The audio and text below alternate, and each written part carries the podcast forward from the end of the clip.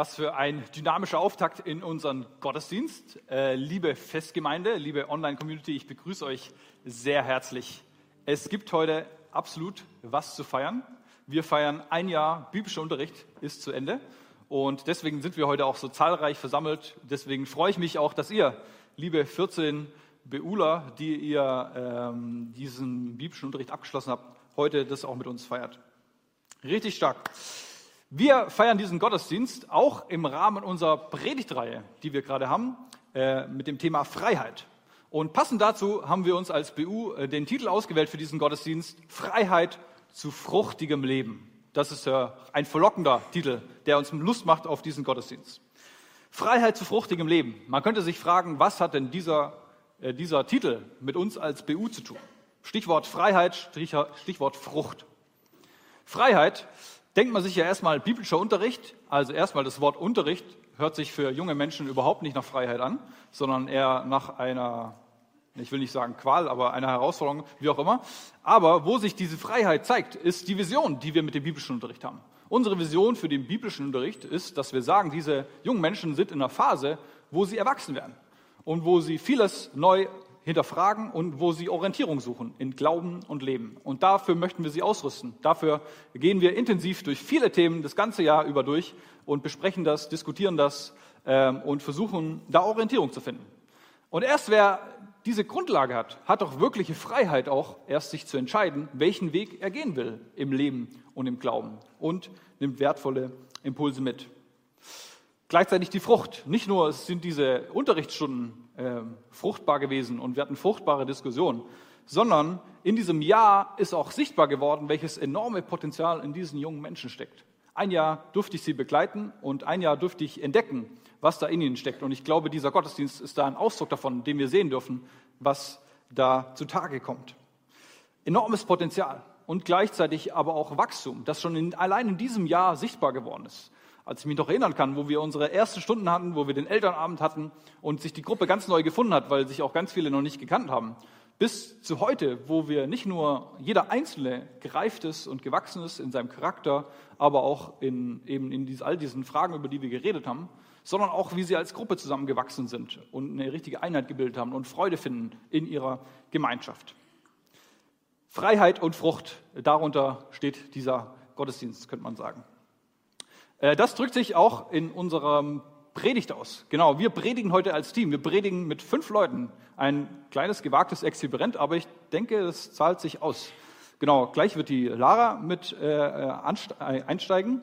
Äh, mit, äh, genau, sie hat auch mir beim Unterricht mitgeholfen. Und dann haben wir noch drei Beula, die es auch wagen, heute mit zu predigen. Und da können wir sehr drauf gespannt sein.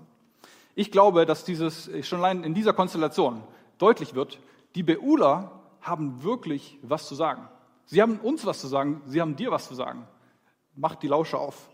Gleichzeitig haben aber auch wir euch was mitzugeben, liebe Beuler. Wir haben euch was mitzugeben auf euren Weg und zu diesem Abschluss. Gemeinsam dürfen wir in diesem Gottesdienst entdecken, wie sich Gottes Kraft in unserem Leben entfesseln kann. Und wie dieser Gottesdienst uns wieder ein Stück weiter zu fruchtigem Leben führt. Wir starten direkt rein, auch mit dem Predigtext, den uns der Kelvin gleich vorliest, aus Galater 5. Wenn ihr eine Bibel zur Hand habt, dürft ihr gerne mitlesen. Galater 5.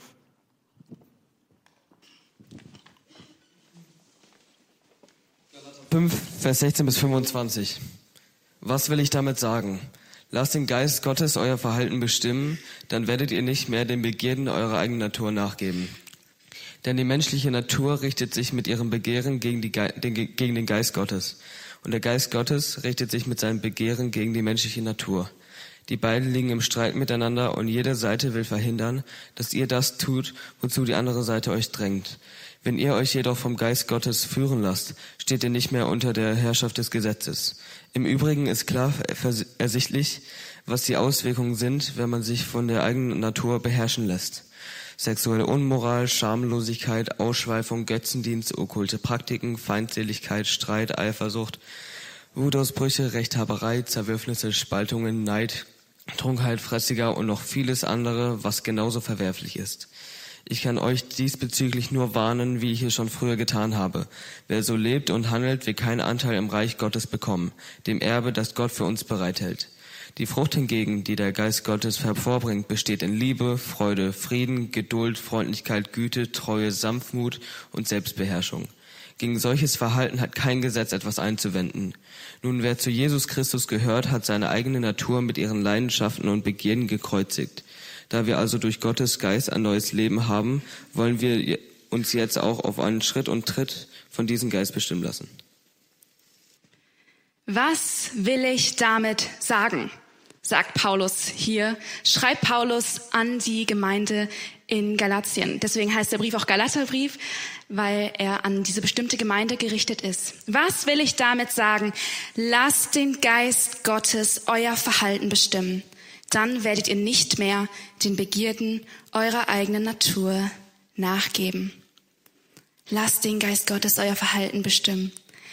Der Geist Gottes ist nichts anderes als der Heilige Geist, den Gott allen Menschen gegeben hat, die mit Jesus unterwegs sind. Wenn du an Jesus glaubst, wenn du an seine Botschaft glaubst, wenn du an Jesus, den gekreuzigten und auferstandenen glaubst, hast du den Heiligen Geist. Der Heilige Geist lebt in dir. Das ist Fakt. Und Paulus schreibt jetzt, hey, lasst den Heiligen Geist euer Verhalten bestimmen, damit ihr den Begierden eurer eigenen Natur nachgeben könnt. Warum sollten wir uns nicht von unseren menschlichen Begierden leiten lassen? Ich meine, wir haben alle Begierden, wir haben alle Sehnsüchte. Warum? Paulus sagt, das hat Auswirkungen. Wenn ihr euch von euren menschlichen Begierden leiten lasst, ist die Frucht davon, das Werk, das Resultat, das Ergebnis sexuelle Unmoral, Schamlosigkeit, Ausschweifung, Götzendienst, okkulte Praktiken, Feindseligkeiten, Streit, Eifersucht, Wutausbrüche, Rechthaberei, Zerwürfnisse, Spaltungen, Neid, Trunkenheit und Fressgier und vieles mehr. Wer so handelt und lebt, sagt er, wird kein Anteil am Reich Gottes bekommen, dem Erbe, das Gott für uns bereithält. Es macht also einen Unterschied. Es geht um das Erbe, es geht um das Reich Gottes. Unsere eigene Natur, diese menschliche Natur, die in uns lebt, sie möchte uns zerstören. Ich weiß nicht, wie es euch ergangen ist, als äh, Calvin und als ich das gerade vorgelesen habe, sexuelle Unmoral, Schamlosigkeit. Ich denke, das wollen wir alle nicht in unseren Beziehungen, weil es zerstört Beziehungen. Es zerstört Gemeinschaft. Es zerstört uns selber, wenn wir in Fressgier, in sexueller Unmoral leben. Das, das, das sehen wir alle an uns selber, wie es unseren Körper, wie es unseren Geist kaputt macht. Es zerstört aber auch vor allem menschliche Beziehungen. Wir leben in einer Zeit von zerstörten Ehen, zerstörte Familien, zerstörte Gemeinde, Gemeinde gehen auseinander. Die menschliche Natur zerstört. Und zu guter Letzt zerstört sie natürlich auch die Beziehung zu Gott. Wenn wir anderen Göttern dienen als unserem wahren Gott, ist es Götzendienst. Es kann Geld sein, es kann Anerkennung sein, es kann unsere Karriere sein, unser Job. Es zerstört. Und deshalb schreibt Paulus das, weil es uns zerstört. Und das Gute ist, dass es nicht dabei bleibt. Denn wenn wir mal ehrlich sind, findet sich jeder von uns in einer, mindestens einer dieser Kategorie wieder. Und dann müssen wir uns ja fragen, okay, wie kann man denn jetzt ins Reich Gottes kommen, ähm, wenn, wenn ich mich da in Neid, in Eifersucht wiederfinde, in sexueller Unmoral, wenn ich ein ausschweifendes Leben fühle? Wie, wie, wie geht das? Ich habe gerade eben gesagt, wenn du mit Jesus unterwegs bist, hast du den Heiligen Geist. Der Heilige Geist ist ein Teil der Trinität Gottes. Gott besteht aus Gott, dem Vater, dem Sohn und dem Heiligen Geist. Und dieser wohnt in dir, wenn du mit Jesus unterwegs bist. Und Paulus schreibt ganz klar, was passiert, wenn der Heilige Geist in dein Leben kommt. Wenn du eine Entscheidung für Jesus Christus fällst, dann gibt es Streit in dir. In dir und mir gibt es Streit zwischen dieser menschlichen Natur, unserer Selbstsucht, unserem Egoismus und dem Geist Gottes. Denn die menschliche Natur richtet sich mit ihren Begehren gegen den Geist Gottes. Und der Geist Gottes richtet sich mit seinen Begehren gegen die menschliche Natur. Die beiden liegen im Streit miteinander. Und jede Seite will verhindern, dass ihr das tut, wozu die andere Seite euch drängt. Es findet also ein Kampf in uns statt. Und ich glaube, wir haben das alle schon mal erlebt. Vielleicht nicht ganz bewusst, aber unterbewusst. Ein kleines Beispiel dazu, wenn ihr zum Beispiel in die Schule geht und jetzt sind ja bald Ferien oder habt schon Ferien, habt vielleicht noch die letzte Klassenarbeit geschrieben und ihr sitzt da und ihr wisst gerade nicht weiter und ihr seht, ah, euer Nachbar hat da eine Lösung für die eine Frage. Ich guck gerade nur kurz hin. Ich weiß eigentlich nicht, dass es gut, ich weiß, dass es nicht gut ist, aber ah, ich tue es trotzdem. Wir tun also Dinge, wo wir wissen, dass sie falsch sind. Ja, aber irgendwie machen wir es trotzdem. Was ist also mit uns eigentlich los? Und das ähm, können wir mit diesem Kampf erklären. Wir haben einen Kampf in uns. Wir haben einen Kampf in uns, der, der darum ringt, wie wir uns verhalten, wie wir miteinander umgehen, wie wir anderen Menschen begegnen. Und an dem Ergebnis sieht man, von wem wir gedrängt worden sind. Ist es Ergebnis Neid? Ist es Ergebnis Eifersucht? Ist es Ergebnis sexuelle Unmoral, Schamlosigkeit? Sind wir von unserer menschlichen Begierde, ähm, werden wir von unserer menschlichen Begierde geleitet? Und Paulus sagt aber, es gibt noch eine andere Frucht, und zwar die Frucht, die der Geist hervorbringt. Er schreibt, die Frucht hingegen, die der Geist Gottes hervorbringt, also der Heilige Geist, der in uns lebt, besteht in Liebe, Freude, Frieden, Geduld, Freundlichkeit, Güte, Treue, Sanftmut und Selbstbeherrschung. Gegen solches Verhalten hat kein Gesetz etwas einzuwenden. Wow, das klingt cool, oder? Wünschen wir uns nicht solche Beziehungen? Aber klingt auch irgendwie sehr unrealistisch, weil wenn wir unser Leben angucken, sehen wir vielleicht alles andere als Geduld, als Frieden, als Freundlichkeit, als Güte, als Treue. Die Frucht des Geistes, sie erbaut auf. Sie ist genau das Gegenteil von dem, was die menschliche Begierde, unsere menschliche Natur möchte, die zerstören möchte. Aber der Geist Gottes baut auf. Er ist gemeinschafts- und beziehungsfördert. Warum spricht Paulus überhaupt von der Frucht des Geistes? Er hätte ja auch sagen können, ah ja, das Ende vom Lied, wenn ihr euch irgendwie mit dem Heiligen Geist anfreundet oder so, dann werdet ihr so und so handeln.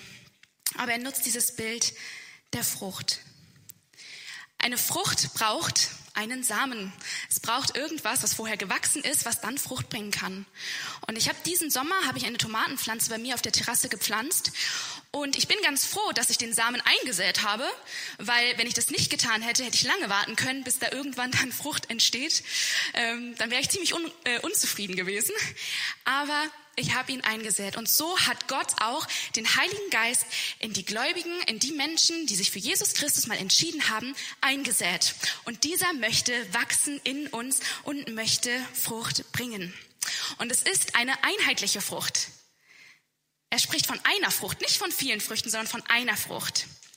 Eine Frucht mit unterschiedlichen Facetten, mit äh, viel Vielfalt, wie wir das lesen. Und viel wichtiger ist bei diesem Thema, denn es ist keine Moralpredigt. Es geht nicht darum, wie komme ich ins Reich Gottes, ich muss das und das und das und das erledigen, sondern es ist die Frucht des Geistes. Es ist die Frucht, die der Heilige Geist in uns bewirkt. Es ist nicht die Frucht unseres eigenen, äh, unseres eigenen Wollens, unseres Begehrens, unserer Taten, unserer Bemühungen. Ich versuche jetzt mal liebevoller mit meinen Mitmenschen umzugehen, weil Gott es ja irgendwie so gesagt hat. Nein, der Geist bewirkt das in uns. Es ist seine Frucht. Es ist das, was er in uns bewirkt und nicht das, was wir selber eigentlich tun würden. Und diese Frucht, die daraus entsteht, ist heilsam. Sie schafft Brücken. Sie liebt. Sie ist geduldig. Sie ist freundlich. Sie beherrscht sich selber. In Vers 24 schreibt Paulus weiter, nun, wer zu Jesus Christus gehört, hat seine eigene Natur mit ihren Leidenschaften und Begierden gekreuzigt. Ich habe für uns eine gute Botschaft, weil, wie ich eben schon gesagt habe, finden wir uns alle in diesen menschlichen Begierden irgendwie wieder und wir haben alle Sünde in uns, wir haben alle ein Verhalten in uns, was sich gegen Gott strebt. Aber wir haben Jesus Christus, der am Kreuz für uns gestorben ist. Jesus schreibt, äh, Jesus, Paulus schreibt, wenn, wenn du zu Jesus gehörst, wenn du das Kreuz für dich angenommen hast, dann ist Neid, dann ist Eifersucht, dann ist Selbstsucht, dann ist sexuelle Unmoral, dann ist das alles am Kreuz und es ist Tod für dich. Es gehört nicht mehr zu deinem Leben. Du kannst es Jesus überlassen, weil er genau für unser Nicht-Können, für unser Nicht-Schaffen gestorben ist, weil wir es eben nicht hinkriegen, weil wir es nicht hinkriegen, in Liebe miteinander umzugehen, geduldig miteinander zu sein, every time, 24/7, wir kriegen es nicht hin. Aber Jesus hat dafür schon bezahlt. Und wenn wir uns nun verändern wollen, durch den Geist Gottes. Ja, wir merken ja, wir wollen ja so gerne, aber es geht irgendwie nicht. Es ist keine Veränderung, die von heute auf morgen stattfindet.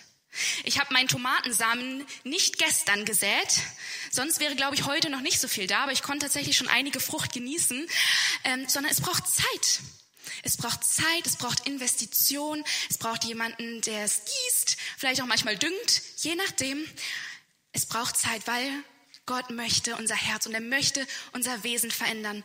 Er möchte keine irgendwelchen guten Taten, die aus einem bösen Herzen herauskommen. Nein, er möchte uns von innen heraus verändern durch den Heiligen Geist. Am Ende sagt Paulus, da wir also durch Gottes Geist ein, neue, durch Gottes Geist ein neues Leben haben, wollen wir uns jetzt auch auf Schritt und Tritt von diesem Geist bestimmen lassen. Also, weil wir schon dieses Leben haben, weil Jesus schon alles für uns getan hat, deshalb wollen wir jetzt uns auch vom Geist Gottes bestimmen lassen. Weil er schon alles vollbracht hat, können wir das Gute auch wollen und tun und vollbringen für ihn. Nicht, weil wir es müssten, sondern weil wir es wollen, weil wir wissen, was Jesus für uns dort getan hat. Das ist unsere Motivation. Und wenn wir hinfallen, wenn wir merken, oh, ich bin eigentlich gar nicht liebevoll, ich, ich lebe in einer WG mit zwei Mitbewohnerinnen und da wird es oft sichtbar, wenn man nicht liebevoll miteinander umgeht, in gemeinsamen Zusammenleben, dann können wir auf Jesus schauen und wissen, wir haben den Sieg schon und unsere um, uns, unser Hass vielleicht auch, unsere Ungeduld. Es hängt alles dort und wir haben den Sieg. Und gleichzeitig sollte uns es aber motivieren, trotzdem in diesem Geist zu wandeln. Es gibt uns die Freiheit, Frucht zu bringen. Es gibt uns die Freiheit, dem Heiligen Geist Raum zu geben, dass er Frucht durch uns hervorbringt. Also ja, es gibt einen Streit in uns. Ja, wir haben alle unsere menschlichen Begierden. Aber ja, Jesus ist genau dafür gestorben. Er hat das alles auf sich genommen. Und deshalb können wir in das Reich Gottes kommen. Deswegen können wir mit Jesus Gemeinschaft haben, Beziehungen haben und haben wir die Freiheit, Frucht zu bringen durch den Heiligen Geist. Nämlich Liebe, Freude, Frieden, Geduld, Freundlichkeit, Güte, Treue, Rücksichtnahme und Selbstbeherrschung. Aber wie werden die Facetten ganz genau in unserem Leben sichtbar? Das zeigen uns jetzt die Beula.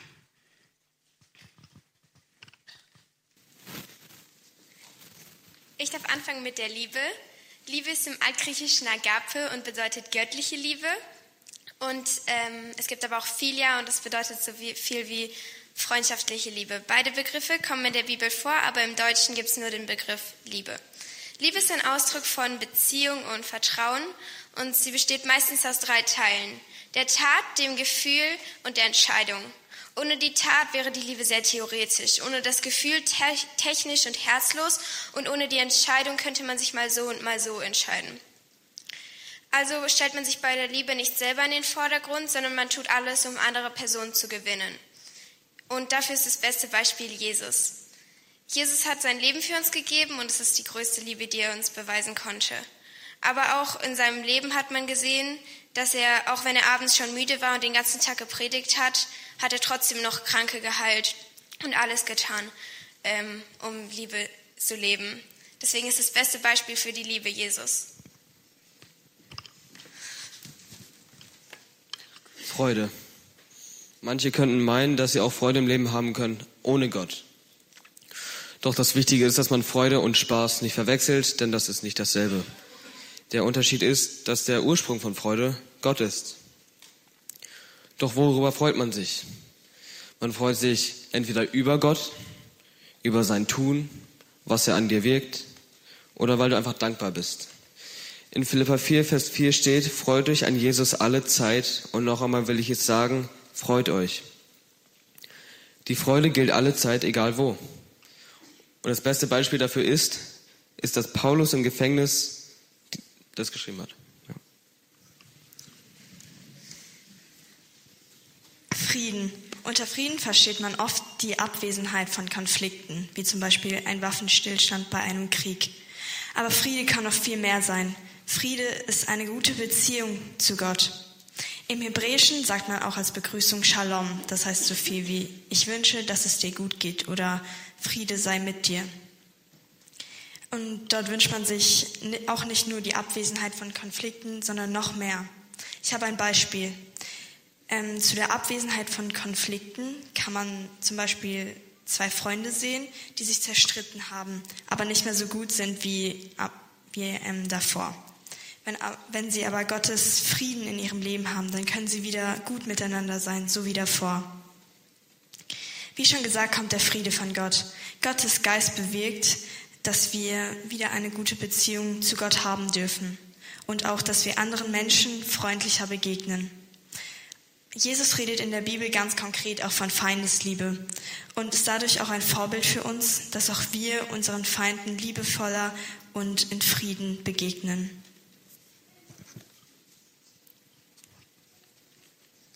Das nächste ist die Geduld oder Langmut.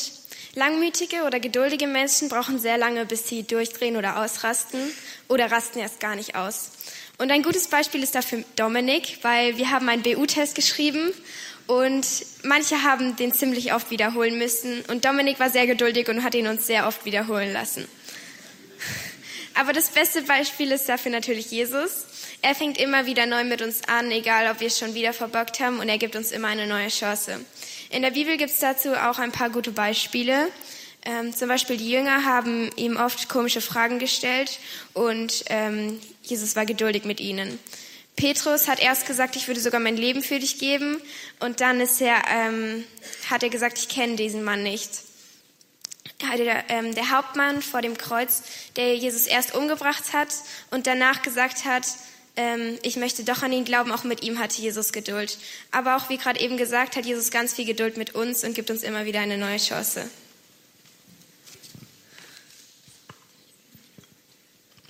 Freundlichkeit.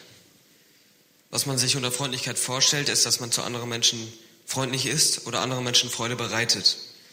Doch Gott, äh, Jesus war äh, bei ausgestoßenen Menschen sehr freundlich, zum Beispiel Prostituierte, Kranke oder Gaunern.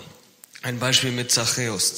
Zachäus war ein Zollnehmer, zu dem Jesus sich selbst eingeladen hat, indem er dann sein Leben positiv verändert hat. Und uns hat er das dann gegeben. Nee, sorry. Also,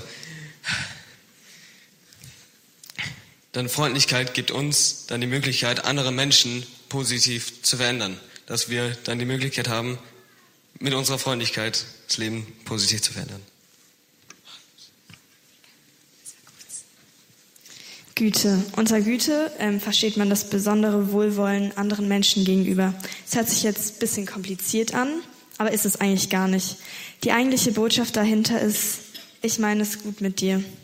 Auch Gott gibt sein Ja zu uns und ist gütig mit uns, auch wenn wir es eigentlich gar nicht verdient haben. Unter Güte kann man auch nette Taten anderen gegenüber verstehen. Auch Jesus ist gut zu uns. Er interessiert sich für uns und unsere Probleme. Er sorgt für uns.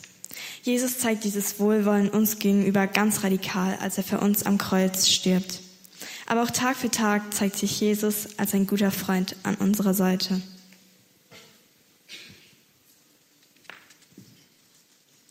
Jetzt noch die Treue.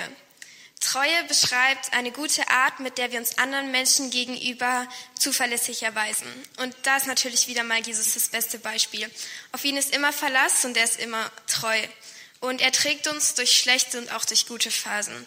Und in Psalm 23 steht geschrieben, und ob ich schon wanderte im finsternen Tal, fürchte ich kein Unglück, denn du bist bei mir, dein Stecken und Stab trösten mich.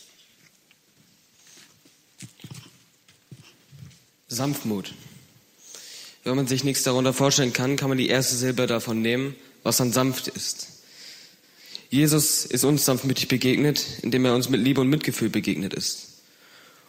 Und am allerwichtigsten hat er uns nicht anhand von unseren Fehlern beurteilt. In Matthäus 11, Vers 29 steht, nimmt mein Joch auf euch und lernt von mir, denn ich bin gütig und von Herzen demütig, so werdet ihr Ruhe finden für eure Seele.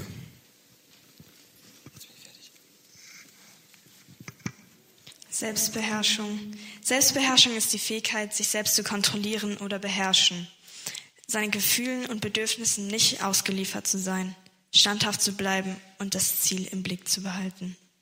Natürlich ist wieder hier Jesus unser Beispiel oder unser Vorbild, denn auch er ist konsequent bei seiner Mission geblieben. Er hat unseretwegen allen Versuchungen auf seiner Mission widerstanden. Und auch in seiner Gottesbeziehung oder generell Gott ist Jesus immer treu geblieben. Jetzt gebe ich weiter an Dominik.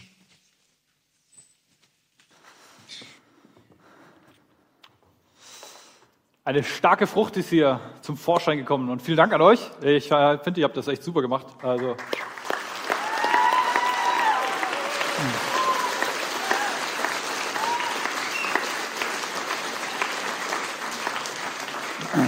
so eine verheißungsvolle Perspektive in Zukunft ab und zu, dass ich öfters in der Zuschauerperspektive hier sein darf sonntags und hier die den Laden rocken. Eine starke Frucht, die sich hier zeigt und die nicht nur gut in Szene gesetzt ist, sondern eben auch inhaltsstark ist. Und ich weiß nicht, ob es euch auch so geht, in mir regt sich da eine Sehnsucht danach, dass diese Frucht sich in meinem Leben zeigt, dass sie sich in unserer Gemeinschaft zeigt. Und jetzt stellt eben sich die Frage, wie kann ich diese Frucht in meinem Leben wachsen lassen? Mehr und mehr zur Entfaltung bringen. Da habe ich uns jetzt zwei, äh, fünf abschließende Punkte, äh, die das nochmal gut auf den Punkt bringen. Der erste, persönlicher Umgang mit Jesus. Von diesem Punkt verspreche ich mir am meisten. Wenn wir an den Text gucken, dann zeigt er ganz klar auf Gottes Geist hin. Er ist der Gamechanger. Diese Charakterfrucht, von der wir jetzt gerade schon gehört haben, äh, die findet in Jesus immer wieder sein mächtiges Vorbild. Und nun dürfen wir denselben Geist, der in Jesus gewirkt hat, der darf auch in uns zur Entfaltung kommen. Auch der darf in uns wirken. Und drum lasst uns doch die Gemeinschaft mit Jesus suchen. Wenn ich mit Jesus meinen Alltag ganz bewusst teile, dann färbt das automatisch auf mich ab. Ich versuche, Jesus in allem, was in meinem Leben passiert, ganz bewusst einzubeziehen. Sei das in der Schule, Sei das in meinen Freundschaften, sei das im Bus, sei das beim Sport, überall. Vielleicht liegt auf dem Schreibtisch immer die aufgeschlagene Bibel, eine Ermutigungs-App auf dem Handy. Und das ist sowas wie die kleine Nahrung, der kleine Snack für zwischendurch. Aber schlussendlich suchen wir die ganz persönliche Begegnung mit Jesus. Du und Jesus im Wald spazieren gehen zum Beispiel. Über das reden, was euch beschäftigt ihn immer wieder einzuladen, ganz konkret in eure Lebenssituation reinzuwirken. Dieser Umgang mit Jesus verändert mein Leben immer mehr und das ganz ohne Kraft, äh, Krampf und ganz ohne Vorsätze und Anstrengungen. Einfach so beim Bibellesen, beim Beten, beim mit Jesus leben. Natürlich fällt auch einem diese Zeit vielleicht nicht immer ganz so in den Schoß, aber ich finde, da sind wir eingeladen, uns auch unsere Prioritäten zu setzen in unserem Alltag, weil wir wissen, so können wir weiter wachsen. Den zweiten Punkt, den ich euch mitgebracht habe, auch euch, lieber Beula, ist Leben in der Wachstumsgemeinschaft. Schon allein, dass wir hier zusammen Gottesdienst feiern, ist ein Ausdruck davon. Ich finde, Leben in der Wachstumsgemeinschaft ist super hilfreich, tiefgehend und prägend für unser Glaubenleben, für unseren Charakter. Wenn wir gemeinsam Glauben und Alltag miteinander in Bezug bringen. Ideal sind natürlich irgendwie Formen auch von kleinen Gruppen, von Hauskreisen. Ähm, und das ist natürlich jetzt auch für euch, Beula, eine Riesenchance, wo sich auch in eurer Jugendzeit jetzt irgendwas verändert und ihr in eine neue Etappe kommt.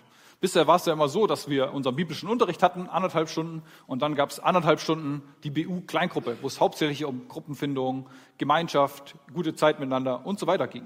Aber das ist jetzt verändert sich. Heute absolviert ihr den BU und ab September habt, seid ihr eine richtige Jugendkleingruppe, die das eben auch miteinander kombiniert. Gemeinschaft haben, eine gute Zeit miteinander, Freundschaft, die sich entwickelt und gleichzeitig aber auch zu wissen, hey, wir wollen gemeinsam wachsen im Glauben, im Leben, in unserer Persönlichkeit. Was für eine Chance, die sich da euch da bietet. Gerade wenn man auf euren guten Gruppenzusammenhalt guckt und was für eine dynamische und gute und tolle Truppe ihr seid. Denn erst in der Gruppe finden wir doch eine tolle Ergänzung. Wir finden Korrektur. Wir finden Ermutigung. Und auch das wirkt sich positiv auf den Charakter auf, weil wir zusammen wachsen können. Wir sind gemeinsam unterwegs. Ich lade euch ein, in dieser Wachstumsgemeinschaft zu leben. Und da seid auch ihr uns wieder ein Vorbild. Für jeden Einzelnen, für jeden von euren Verwandten, für jeden, jemand in der Gemeinde seid ihr uns da ein Vorbild, weil ihr Bock habt, Teil dieser Wachstumsgemeinschaft zu sein. Ihr diese Gemeinschaft sucht und erlebt und merkt, wie sie euch gut tut. Den nächsten Wachstumstipp. Probleme und Leid durchstehen. Dieser Punkt ist sicherlich etwas sensibler und braucht ein bisschen mehr Fingerspitzengefühl. Aber ist es tatsächlich so, dass Gott Probleme und Leid, selbst Leid dazu verwendet, um mir zu helfen, und daran zu wachsen und zu reifen.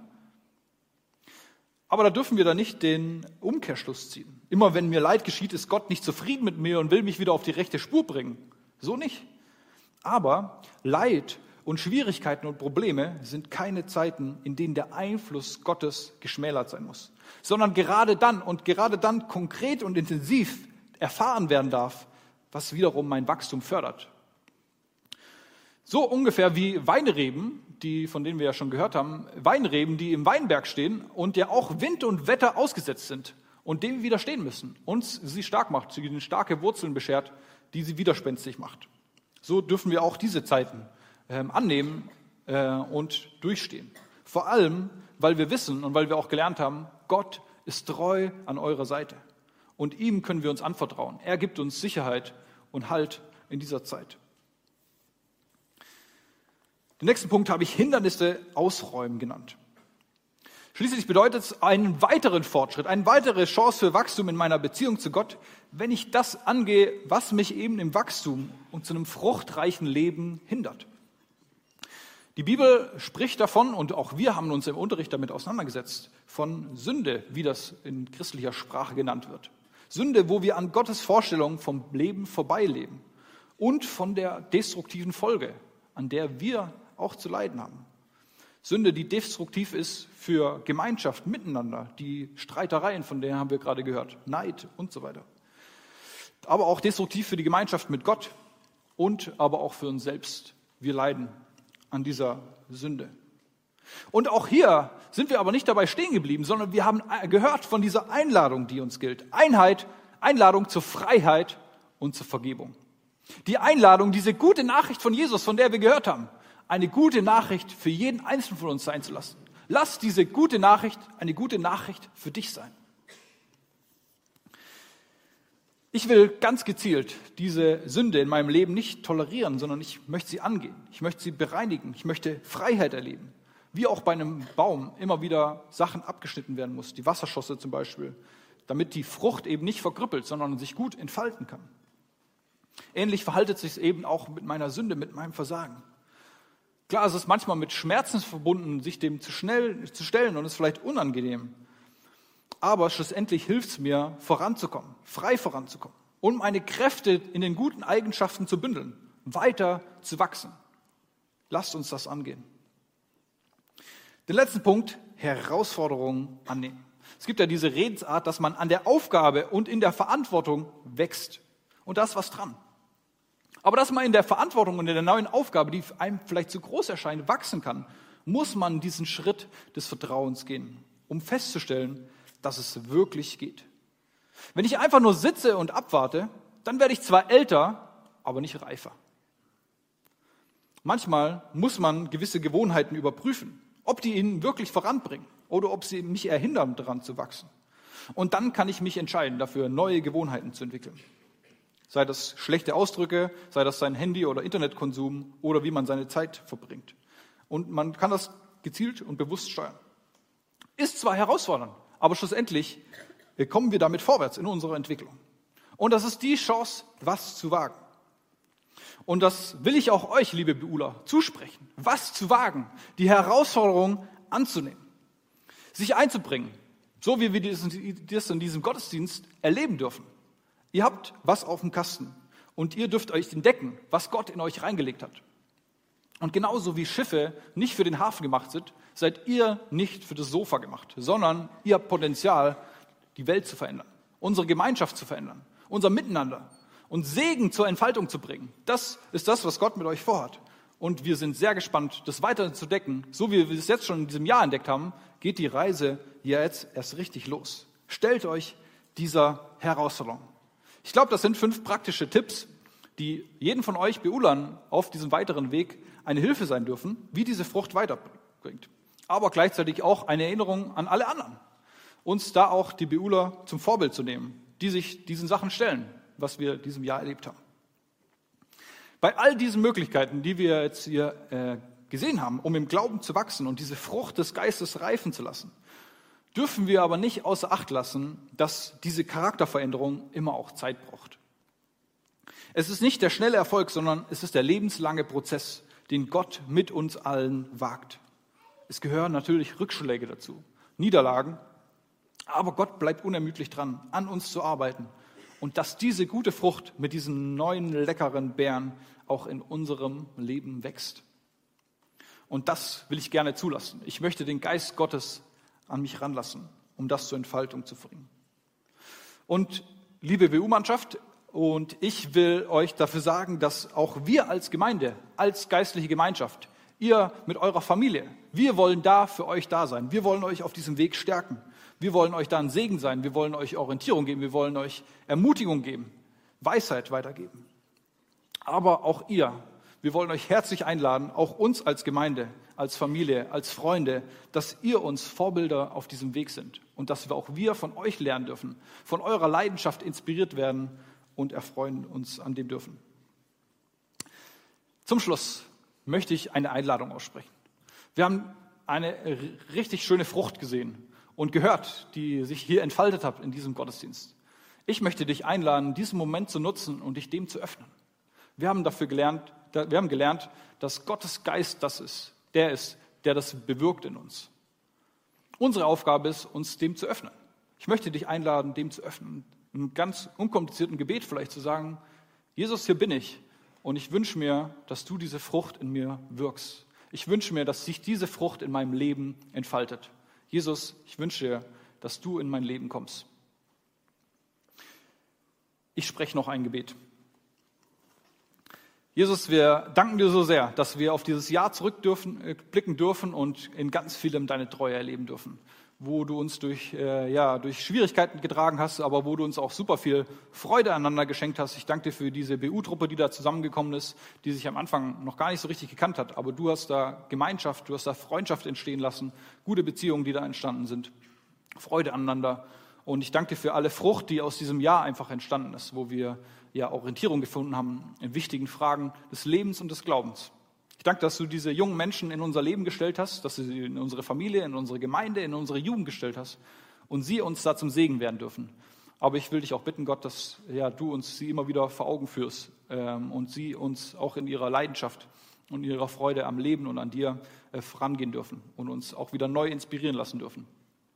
Ich bitte dich, dass äh, jeder Einzelne hier ähm, gestärkt und erfüllt aus diesem Gottesdienst rausgehen darf. Mit einer Sehnsucht nach dieser Frucht. Zeig uns auch im Alltag Möglichkeiten, wo wir dich da mit einbeziehen können. Wo wir genau äh, ja, diese Notwendigkeit spüren, dass deine Frucht in unserem Leben da zur Entfaltung kommt. Jesus, wir danken dir, dass du in unserem Leben stehst. Wir freuen uns an all dem Segen, den du uns gibst und wir lieben dich, Jesus. Amen. Fünfter Buch Mose, 31, Vers 6. Seid mutig und stark. Habt keine Angst und lasst euch nicht von ihnen einschüchtern. Der Herr, euer Gott, geht mit euch. Er hält immer zu euch und lässt euch nicht im Stich. Amen.